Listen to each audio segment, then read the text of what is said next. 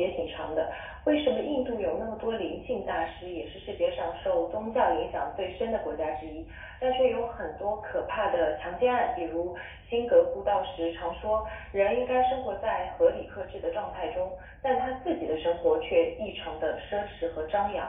又比如合一大学曾被传言为骗子大学，我们到底应该如何凝练真正的修行之道呢？又如何影响周围人以积极和正确的心态去看待修行？那这个问题，我想先邀请梅师呃梅老师来给我们分享一下。就是中国，它是以人学为中心，它是探讨的人与人之间的关系；印度、以色列，它是以神学为中心，呃。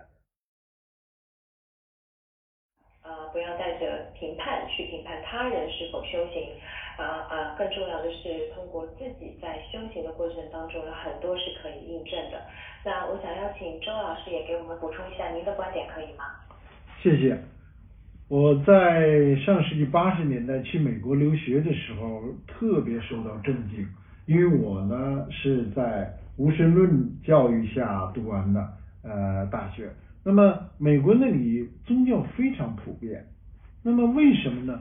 后来我才知道，其实宗教和传统文化都是规范人类行为的重要的工具，它和法律和制度相比是不可或缺的，它和伦理和道德在一起构成呃约束人们生活的一个重要的内容。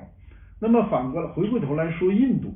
印度呢是一个人口大国，而且呢，它的现代治理制度呢相对之后，它还存在着像这个种姓的等级的很多很多传统的问题，它的那么呃又自然的灾害，呃这些都导致他们人与人人与自然的这个呃管理。